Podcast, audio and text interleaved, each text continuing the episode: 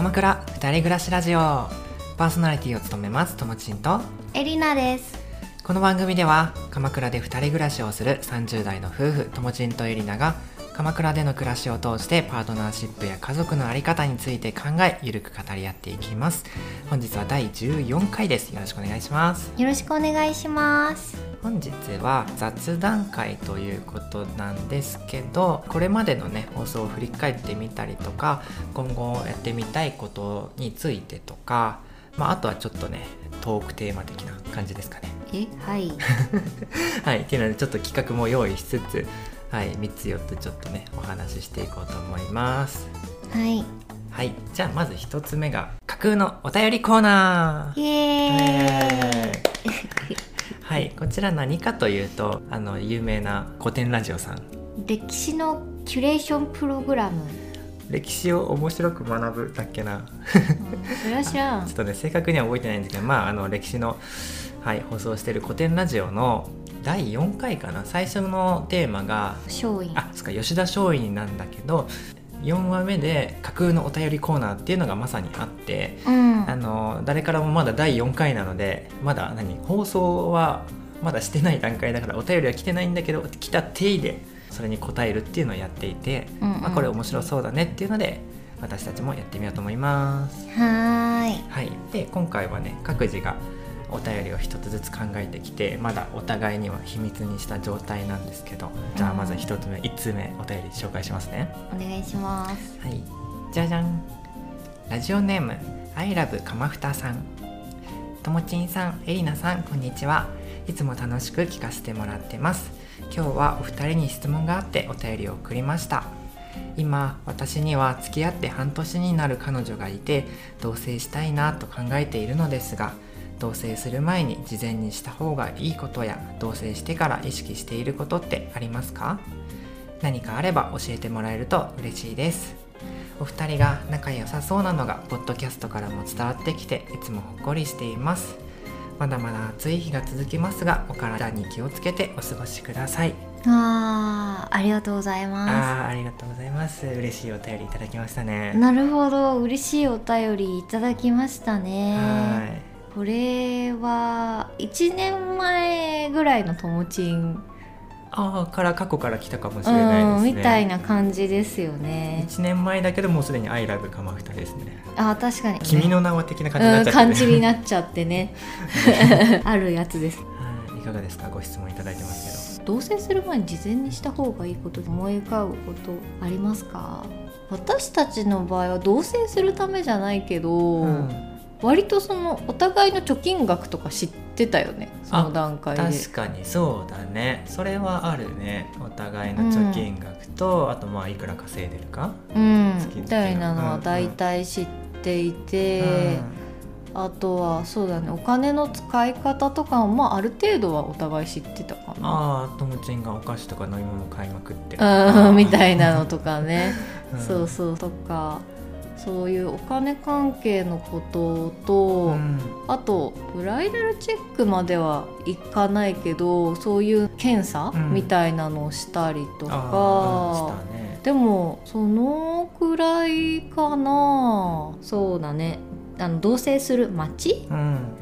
とかもどんな場所がいいかなみたいのは結構2人で考えて決めた。そのあたりも結構どんな町に住みたいみたいな話をして、うん今住んでるところに決めた感じかな。そうだね。まあ住んでる町とあとはねいくつかやっぱ見てみないとって感じだよね。その間取りとかうんそうだ部屋とかっていうのはね。ね。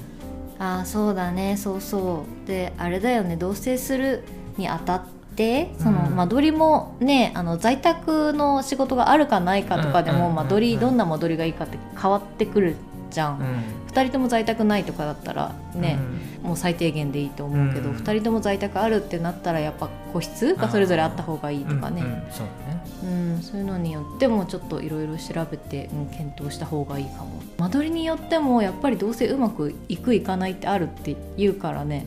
あこういう間取りだとうまくいかない可能性が高いみたいな。うんクローゼットが小さいとか収納スペースが少ないは結構うんうんうん。喧嘩になる原因になるとか。ああそうなんだって書かれてたね前。まあ、そうだね。それで言うと今のうちだとウォークインクローゼットがあるから。さうん、あるからそういう収納とかで喧嘩になるとかは全くない。そうだね。やっぱ余裕持っておくといいよね。特にその結婚式やってとかで何かあるとちょっとわさわさって物増えたりするから、ね、そうだよね。結婚式とか本当にめちゃくちゃ物増えたりとかねうん。したからね。うん。だからやっぱり余裕あると喧嘩にもなりにくいかなと。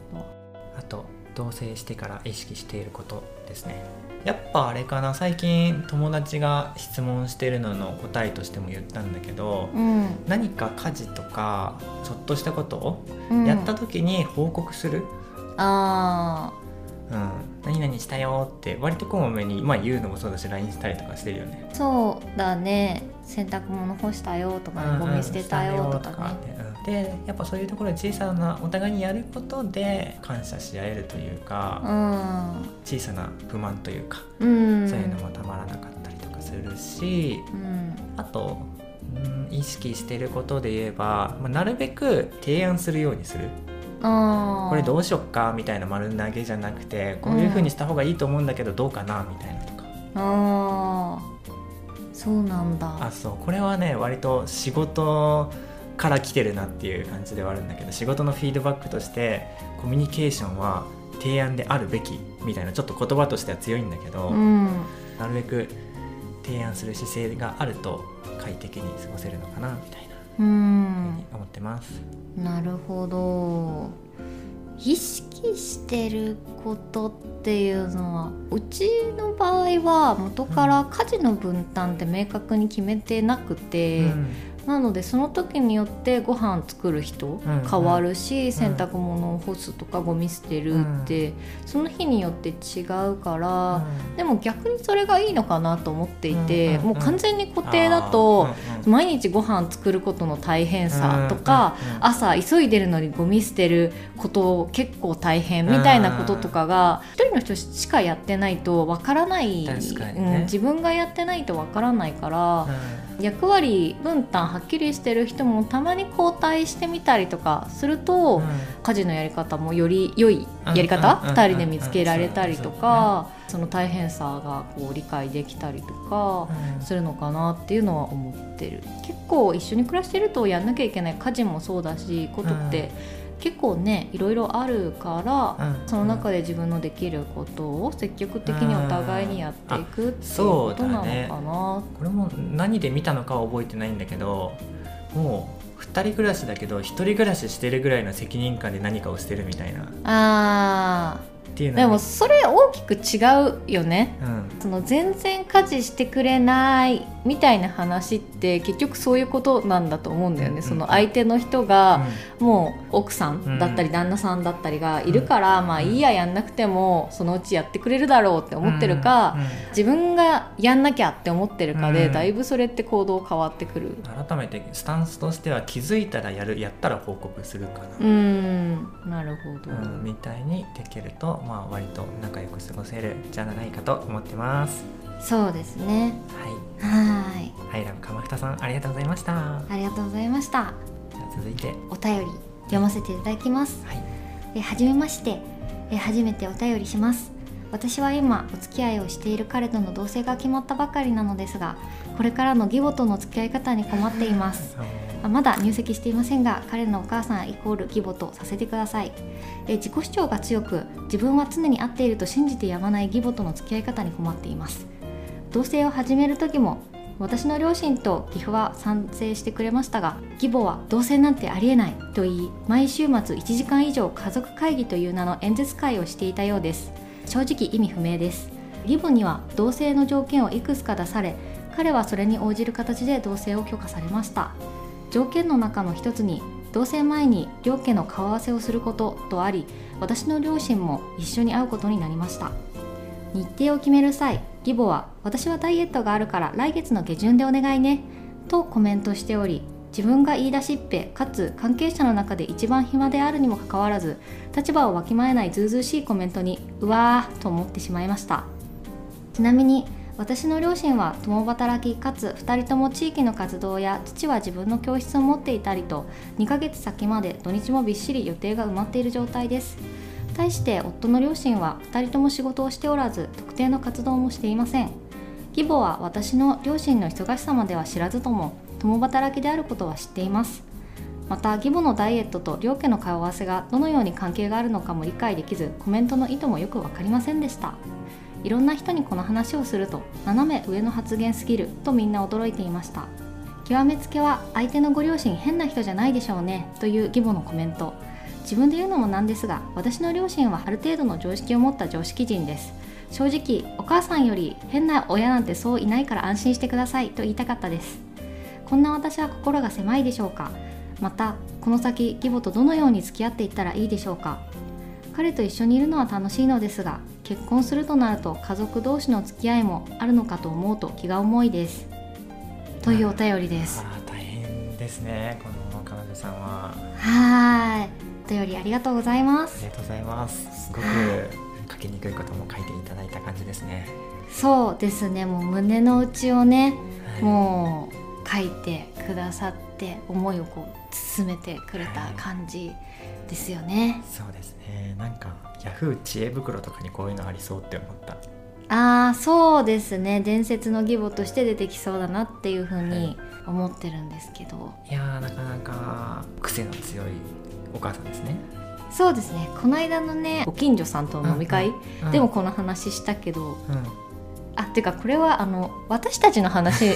これも1年前の私からお便りみたいな。もうこれ架空のお便りというか過去の自分たちからのお便りそうそうう、そう。だから両方ともえともちんはともちんなんだと思って両方ともそうそう同棲うん。前のお便りで、ほん。とちょうど1年前ぐらいの話うん。なんだけど、うんそうそうあえてこのお便り内容は事実なんですけれども、うん。まあ、これに対するコメントは、はい、差し控えますが でもこのダイエットのねコメントとかに関してはやっぱりこの間行った飲み会でもいやどんだけその両家の顔合わせで食べる気なんだみたいなコメントは されてたよね。えうんどんだけ食べる気なのみたいな。このコメントはいろんな人の想像をはるかに超える斜め上の発言。うんこの先もね苦労することがもう目に見えているというか、うん。そうなんでしょうねとうん。思うようなお便り。入籍の時もそうですけれどもはい、結婚式の時も間違いなくすごく大変だと思うので頑張ってくださいと。うん。う んそうですね。はい。距離をいい距離感でっていうのかな。うーん。近すぎすぎず。はい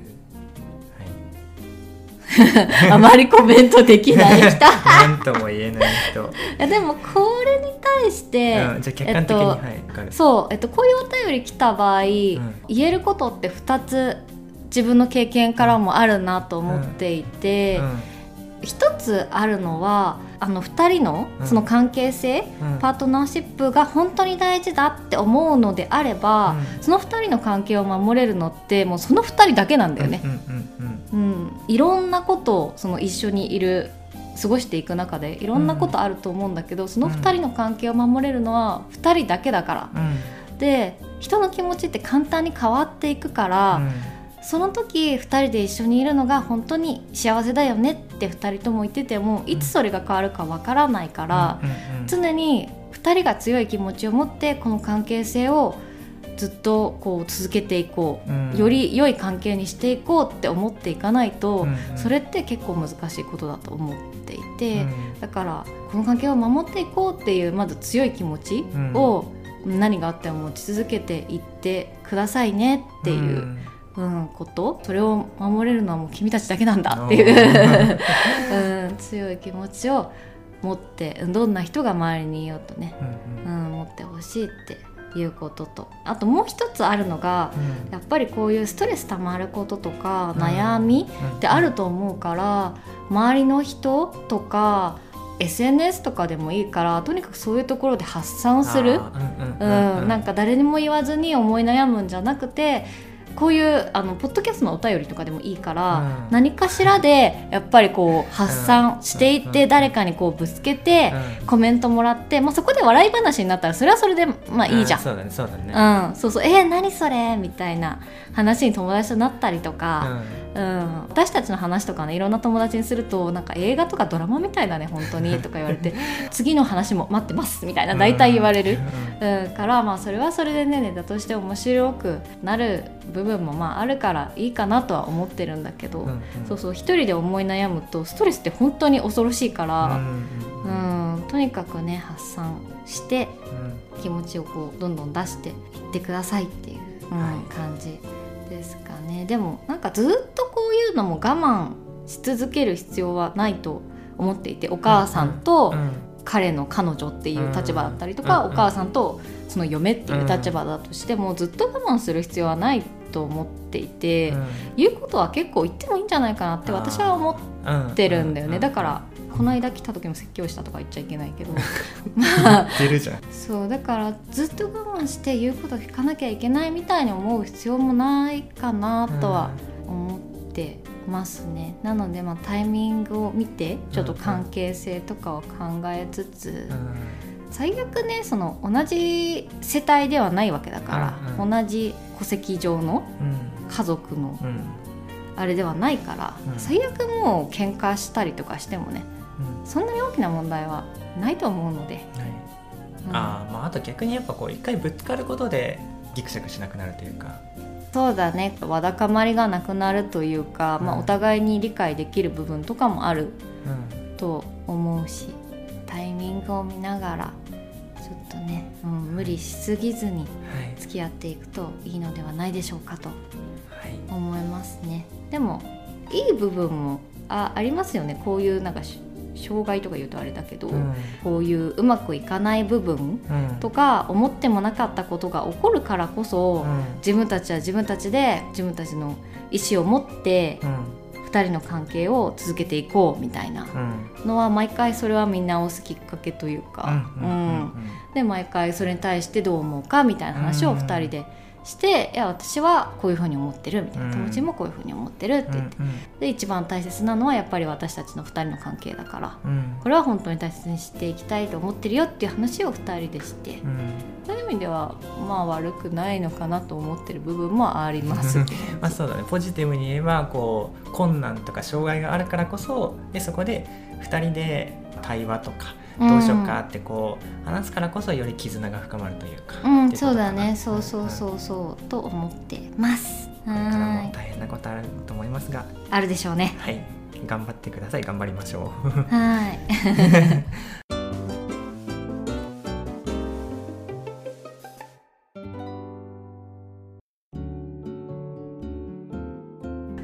続いてはエリナちゃんが出してくれたやつかな。過去エピソードのランキング紹介、はーい。過去のエピソード、ランキングを一緒に見ていこうかなっていうふうに思っています。はい。ベスト5をね、紹介しようかなっていうふうに思ってるんだけれども、あ、はい。昨日とちょっとまた変わってますね。ほうほうほう。ほううん、そうだね、ん毎日ちょっとずつやっぱ変わるよね、変わってるね。うん。じゃあ、えっと、5位から発表していきます。はい。でシャープ8ほう。のデートグランプリのすすめ。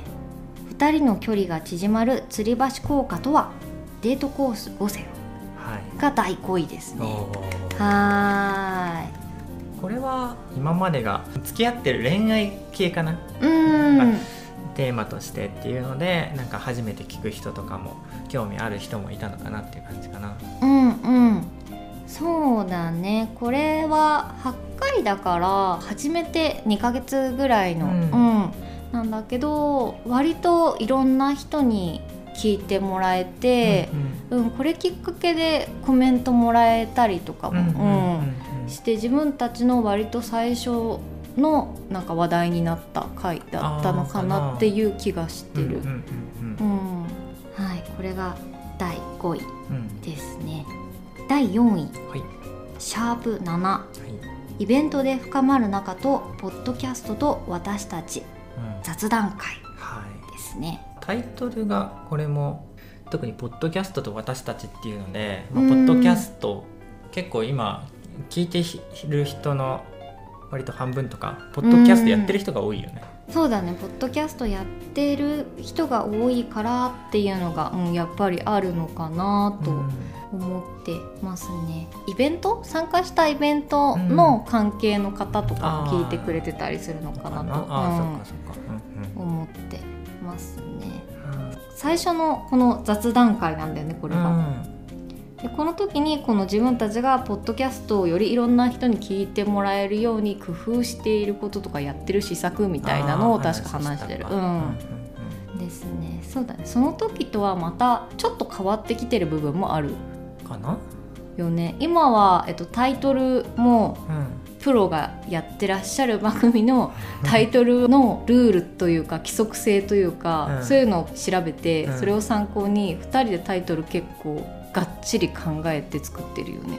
そうだね。この時と変わったかはちょっと覚えてないけど表示されるのが40文字だからその40文字以内でワードというかか括弧つけたりとか、はてな入れたりとかが割と多いのかな、そうだね。そういうのうん。多いしカッコの数がね増えたと思う。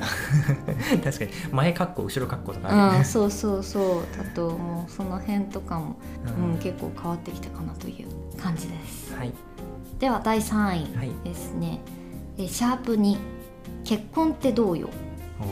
ですね。ストレートな感じですねいや正直あんまりね覚えてないんだけど。確かに自分でも何話したかほとんど覚えてない。結婚なんなんで結婚したかとか話したのかな。でも結婚してみてどうみたいな感想を話したのは覚えてる。うんうんでもこれ面白いなって今思った。もう1回とか2回本当に自分が何話したかほとんど覚えてないなっていう。あ1回は私たちがポッドキャストを始めるにあたってのきっかけというか、うん、そもそも自分たちの出会いとか話したりとかしてたよね、うんうん、第2位、はい。シャープ11パートナーと出会いたいあなたへセクシュアリティ分析のすすめ。はい。これはやっぱりコピーライターエリナのあのパートナーと出会いたいあなたへっていうのがフレーズがいいんじゃないですか？そうでしょうか？そうでしょうか？ああそうだね。まあその表現っていうのもあるしあこれまあ自分がその仕事で割とコピーライティングに携わってるのもあって一つのテクニックとしてやっぱ誰々へ誰々な人へっていうこう名指し？ターゲティングとか、セグメントとか言うんだけど、うんそうね、するとやっぱりあなんか自分ごと化しやすい。あこれ自分め、あ気になるってなりやすいっていうね。うんうんうん、あとこれは基本的にこれまでってパートナーがすでにいる人をそうターゲットにしたものなんだけどこれは初めてパートナーがまだいない、うん、これから出会いたいっていう人に向けての回、うん、それがあのメインターゲットになっていて、そう実際に自分たちが割と受ける相談として、うんあのパートナーと出会いたいけど出会えないんだよねっていう、うん、実際割ともらう相談への最初のアンサーみたいな形で出した回ですね。結構いろんな方に聞いてもらっていて、うん、嬉しいですね、はい、これもねもっとパートナーと出会いたい人でもっと他のヒントというか、うん、うん、そういうの知りたいっていう声とかがあればパートナーと出会いたいあなたへ丸に。そうそう ボボリューム2とか、うん、3とか、うん、出してうん行くの、うん、いいと思っていて。いや私はね、うん、やっぱいろんな人に会ってみること、簡単に言うとそうなんだけど、それによって自分の価値観というか、まあ、それも結局自分を知るにつながるんだけど、みたいな部分はあるなと思って。ていて、うん、あ例えば妹と私だと妹は結構部屋を汚すんだけど、うん、私は結構部屋は綺麗に使いたい方で、だから着たもの脱ぎっぱなしにしてる人とかと一緒に生活するのとかは結構無理。だったりとか。あとはねお母さんがやっぱり看護師で栄養管理とかすごいしてたから毎日お弁当を買って3食食べますみたいな人が相手だとちょっと無理だなとか、であとは私実は結構さめちゃくちゃお金持ちの人と付き合うというか、まあ、その後結婚できるチャンスも多分あった可能性があってあそれ将軍家の末裔の人なの。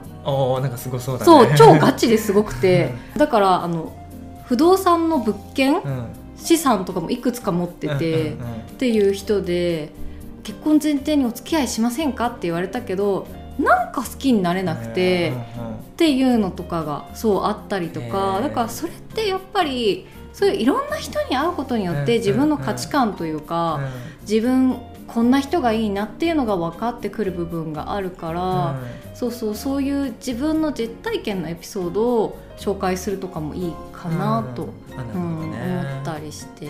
私別な角度で思ったのだと、うん。まあ、今回このセクシュアリティ分析だったけど、うん、才能のストレングスファインダーってわかる？はいはいはいあるね。あれあれでもあんま関係ないかなパートナーシップだと。私あれなんだっけな？って言いながらちょっと自分のを覚えてないんだけどその要は自分の良さとか、まあ、はい今はいはいはい。だとその才能だけど、がうまくこう発揮できるってその結構環境も大事だと思ってて、うんね。例えば僕だったらやっぱすごい声が大きい人と怒鳴るとか、うん。ちょっと怖そうなこわもての人とかうん。はちょっと苦手萎縮しちゃうというか、あるから、まあ、そうじゃない割とこう心理的安全性が高いというか。やっぱ話しやすい環境とか相手の方がリラックスしてパフォーマンス発揮するとかあるから、うんうんうんうん。そういうのはパートナーにも共通するところあるのかなとか。うん。なんか別な角度で言えば逃げ恥でも言ってるようにもう結婚ってなったら共同経営みたいなところもある、からそこでお互いの強みとかなんか活かせるっていうのもあるといいのかなとか。でもそうだよね。そういうお互いの強み弱みうん。こう補完し合える関係うんだとやっぱり一番うまくいくんだと思うんだようん。ね。うん。だからそうだね。そういう意味でもガチッとはまるね。うん。バッチリな相手をね、見つけられるといいよね。続いて第1位は、はい。第1位発表します。はい、シャープ01私たちがポッドキャストを始める理由と結婚式の振り返り。イエーイ。えー、これが1位なんですよ。はい。第1回が1位なんですよ。ただ予想だけどこれ多くのポッドキャストがそうなんじゃない？違うよ。あそうなの？違う違う。私これまであめちゃくちゃ長く続いてるのではないけど、うんうん。でもいろいろ私たちにこう感想を送ってくださった方のポッドキャストって結構聞いてて、うんうん。そこでランキングって紹介されてる方の聞いたけど、うん。第1回が1位になってるのない？あそうなんだ。ないないそうそうないないない。あーでもなんか僕他の何かで聞いたのだとやっぱ第1回は途中で聞いてそこから1回に戻るって人が多いから、まあ、増えやすいっていうのは。あー立ち位置というか、うんうん。的にはそうなんだと思うんだけど、でも必ずしもそういうわけではないっていう。ではないしあとはそういうのを見てて思ったのはやっぱり喋りもそうだし、うん。構成もそうだし、うん。一1回ってやっぱり始めたばっかりだから未熟なんだよね。確かに。ねあの音質も悪かったりね、そうそうそう。だから聞きにくいんだよね、うんうんうん、で、まあ、第1回ってやっぱその人たちのことが好きであれば第1回から聞くと思うけど、うんそうじゃなかったら内容的にも別に2回からでいいやみたいな自己紹介とか別に聞かなくてもいいやうん、っていうのも出てくるからやっぱり回を重ねるごとにねブラッシュアップされていくものだから、そういう意味でやっぱり第1回ってあんまりあれなのかな1番目にそれが入るって難しいのかなって思いながら、そうそうそうそういう人たちのランキングとかうんうんうん。聞いていて、ああそうなんだって思ったけどそう私たちは結構シャープ1ってダントツで1位なんだよね。そうだね。確かに一つもう頭なんて抜けてというか。そうそうそうそう。もう全然他と違うから、ダントツの1位がこれっていうまあ感じですね。仮説としてはただの自己紹介とか始めた理由だけじゃなくて、まあ、結婚式の振り返りっていうのもあるからあどんな結婚式だったんだろうとかっていうのもあるのかなって思って。あーえじゃあ結婚式に興味ある人いるのかな？いるのかっていうのはちょっとこの次のテーマじゃない？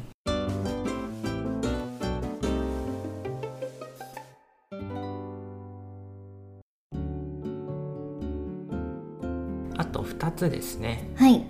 ありまして続いてはみんなどれ聞きたい？かまふたトークテーマアンケート。イエーイ。今日終始このテンション。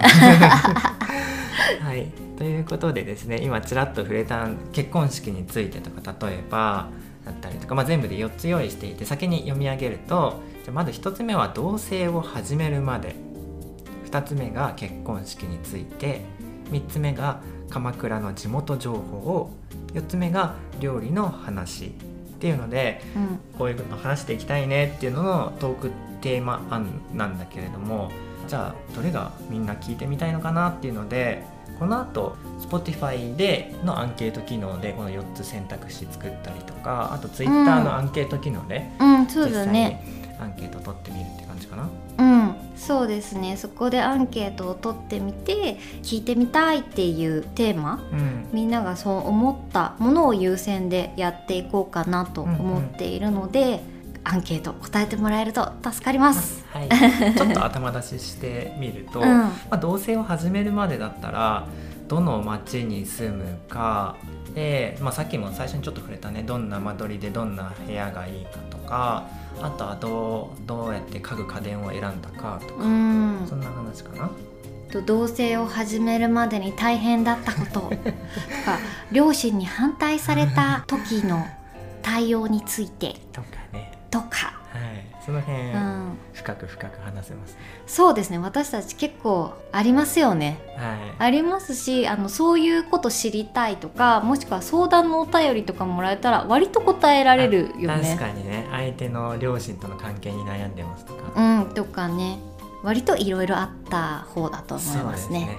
はい、割と今までハッピーな回が多かったですけど、そうですね。結構はい。はい。って感じですね。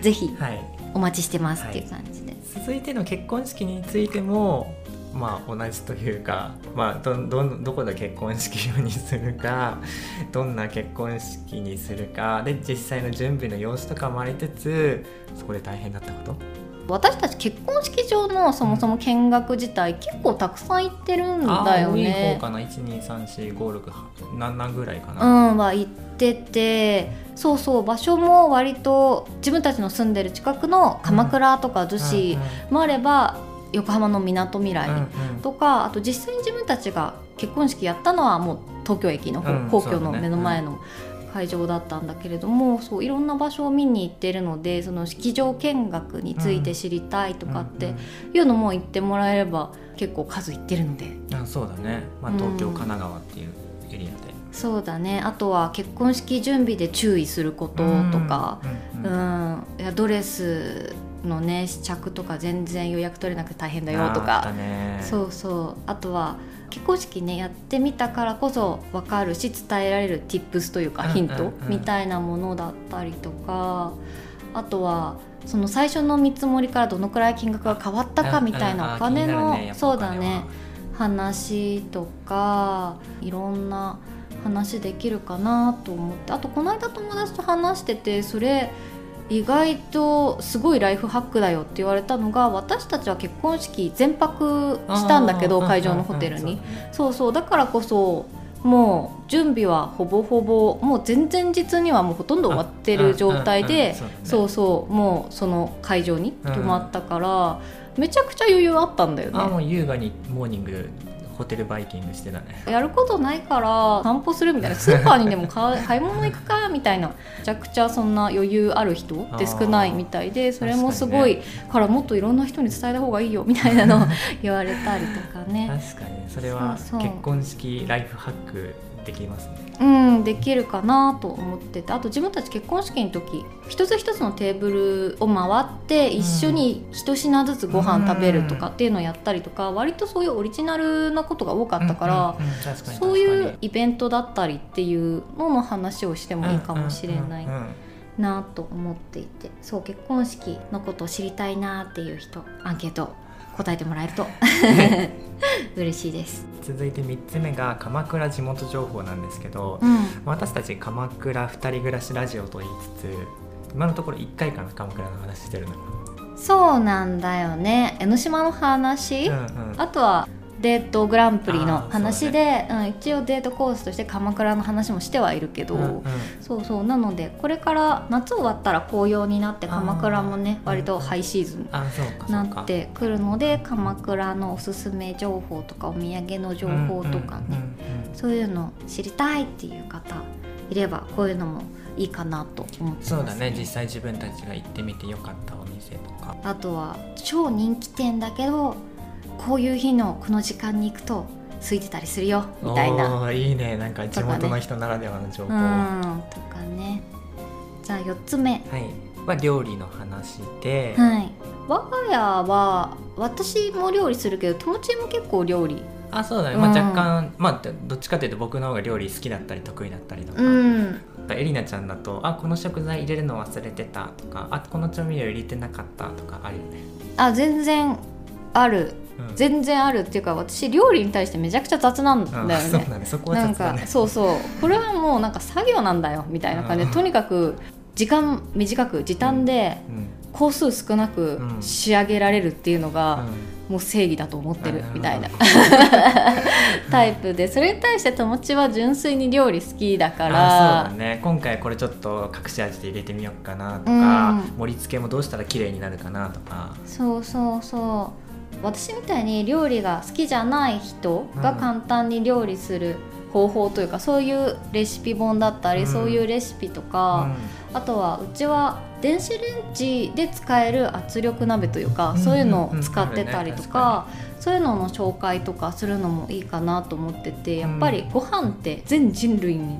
の一生について回る問題なのでうんうんうん。うんテーマとして結構いいかなと思っているのとん。まあ、工夫してることとかね。そうそうそうそう。あとそうあの同棲始めて買ったレシピ本、うん。うん、とかも私にとんちん買ってくれたのやる気1%ご飯っていうレシピ本を買ってくれて、もうめちゃくちゃぴったりだなと思ってますっていう、感じで。あとはあの日常のご飯じゃなくても、うちは割と友達呼んでご飯、うん。うん食べることも多いのでそういうホームパーティーレシピうん。の話だったりとかっていうのもいいかなと思ってるんだよね。こういう話すると全然料理できない人って思われるけど、うん。そう思うと意外と全然そうではないんだよね、うん。うん、割と普通にご飯作れるし意外とスパニッシュオムレツとか作ってると何この人全然できないって言ってたのに意外と超できんじゃんとか思われたりする。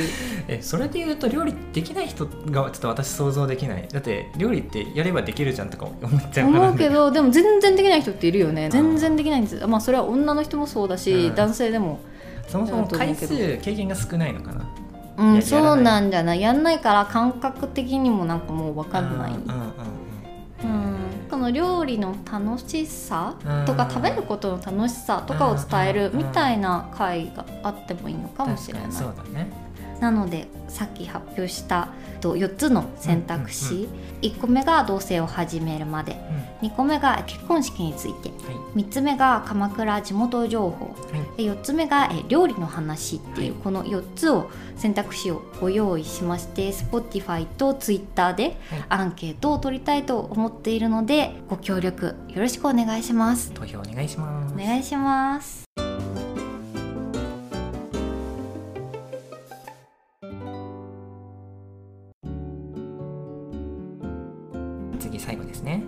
最後ですね。はい感想ツイート紹介。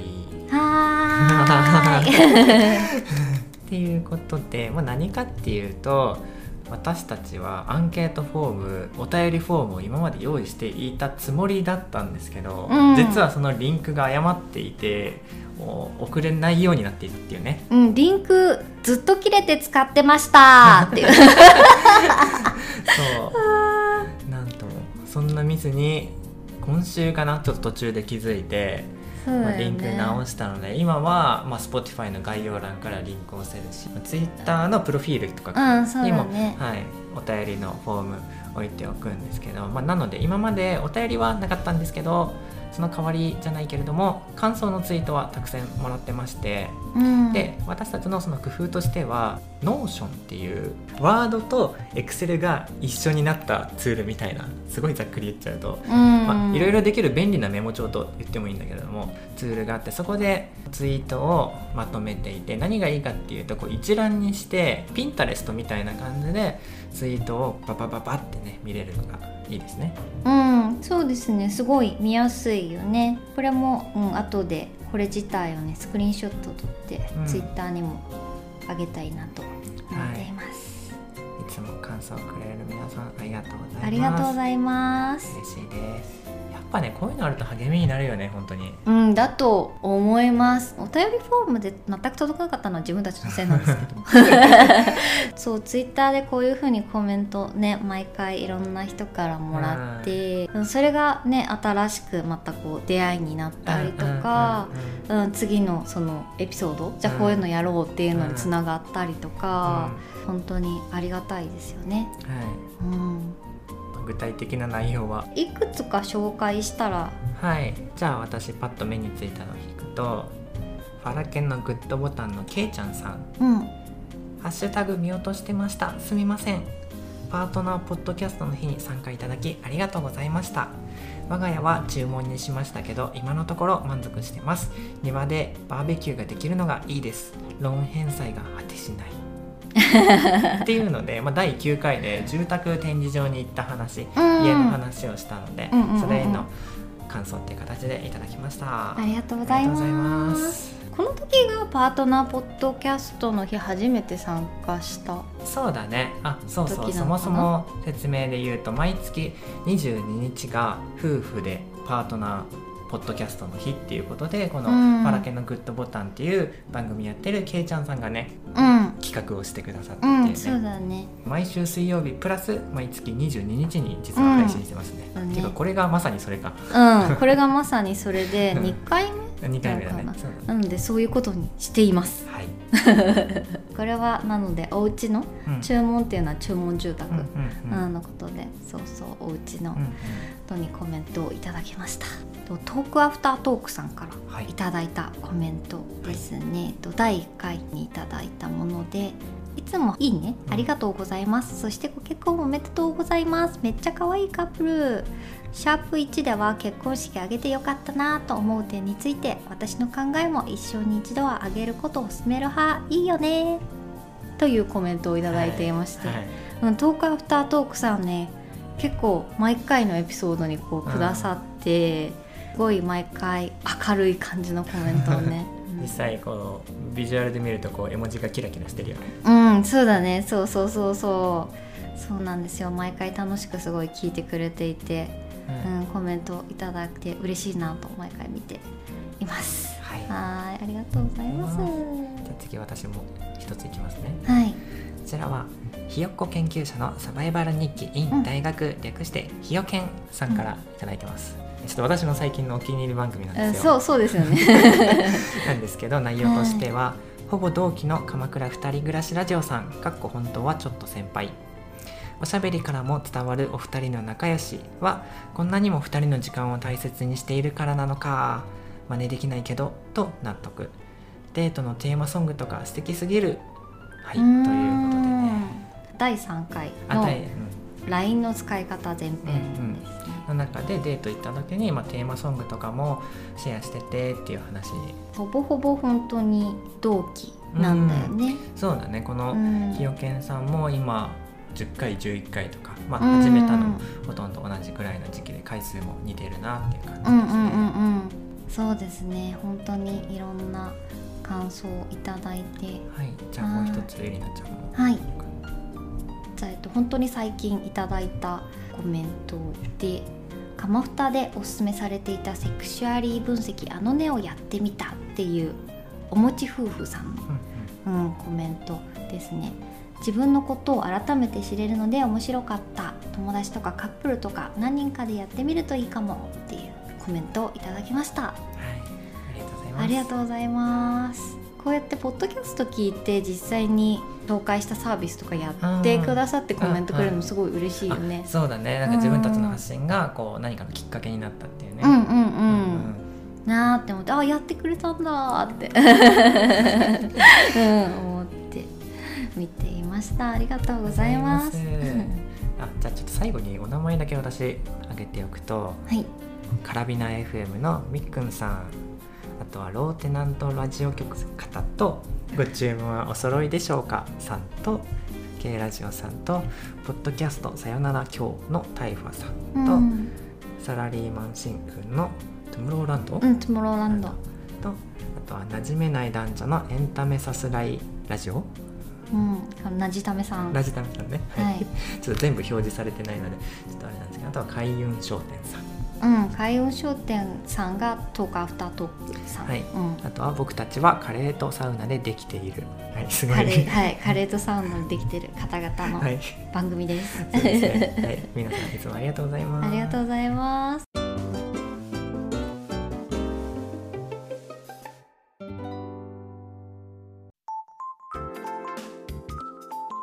この番組は毎週水曜日夜6時に配信していますここまで聞いてみて役に立ったなとか面白かったなと思ったらお聞きのプラットフォームでチャンネルのフォローと星5の評価をお願いします。